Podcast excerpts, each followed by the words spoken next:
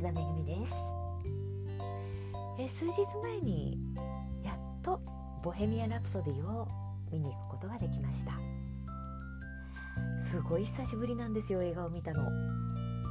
一人で見に行くといつでも行けてしまうので行かないんですね。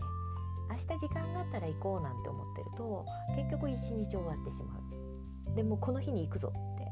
決めて行かないとダメですね。の平日の朝一の会無理やり家事もねほったらかしで行くと、まあ、昼には終わるのであ行けるなって感じでした。で、まあ、行こうと思ったきっかけがちょうどねニュースで興行収入100億円突破っていうのを見てあまだやってるんだと思って行ったんですけれども全世界で880億円の映画がそのうちね100億円を日本で叩き出したってすごいことですよね。日本人がクイーンを大好きっていうのもあるしそれだけねこの映画が話題になって、まあ、2回3回って見るリピーターを獲得できたっていうところだと思います。フレディ・マーキュリーも親日家で知られてましたしえーと、私の記憶ではなんか日本語の曲も出してましたよね。で映画でもあの肌襦袢みたいなのをこうガウン代わりに着てるシーンがかなりありました。ね、日本ではすごく愛されたグループです。でこの映画構想から8年かかったっていうのも映画を見ると名付けます。あのこれだけ似てる役者さんをね揃えるだけでも大変だっ想像できます。えブライアン・メイなんてもう本当に大あのそっくりでこれ本人じゃないのって何度も思いました。で私が大好きなロジャー・テイラーは本人よりちょっと可愛いかな。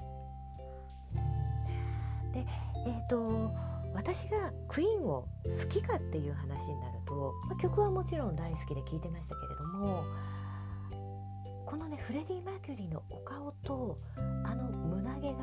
私ダメで、うん。まあ、見るものとしてはねあまり好きではなかったんですよ。でもねこの映画を見るともうフレディ・マーキュリーのこの人柄みたいなものに触れてね人生を見て大好きな人になり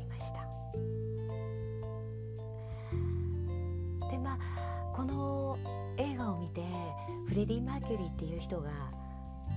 自分をねプロデュースできる人でもう天才で真のエンターテイナーなんだなってわかる。わざわざねこう人と違うものを着て目立ったりとかね。人が思いつかないような発想で曲を作るとか。それこそこの映画のタイトルの「ボヘミアン・ラプソディ」っていう曲はオペラを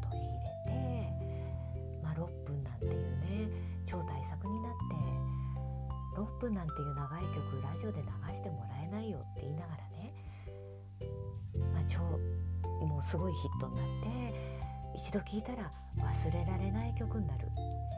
でデジタルの録音ができない時代にテープでの録音がねいかに大変だったかっていうことも、まあ、映画を見るとわかるわけですでこの映画の中く私がドキッとしたシーンがありましてクイーンがまあメジャーデビューをするのにレコード会社にこう、まあ、呼び出され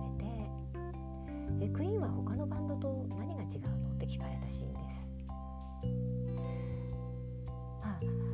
他と同じじゃね？売れないわけですよ。私がいつも言うオンリーワンっていうやつですけれどもそれをこう、まあ、レコード会社で聞かれてるのを見てねちょっとドキッとしました。でまあ実際にクイーンはオンリーワンのグループになったわけですしそれはこのフレディ・マーキュリーがいなければ多分できなかったこと。フレディ・マーキュリーとの出会いがなかったらクイーンっていうバンドは学生バンドで終わってたかもしれない。でそのね奇想天外な発想を取り入れて綺麗なハーモニーとして4人がこう仕上げていったっていうところがねクイーンの良さなんだと思います。この映画は2回3回見に行く人がいるのは、まあ、納得できる映画でした。やっぱりねこう楽しかっただけじゃなくって何かこう心に残る映画でリピートされますよね。またねいい映画をあのいつか見に行こうじゃなくて明日時間があったらじゃなくてあの見に行こうって決めて見に行く時間を作りたいなって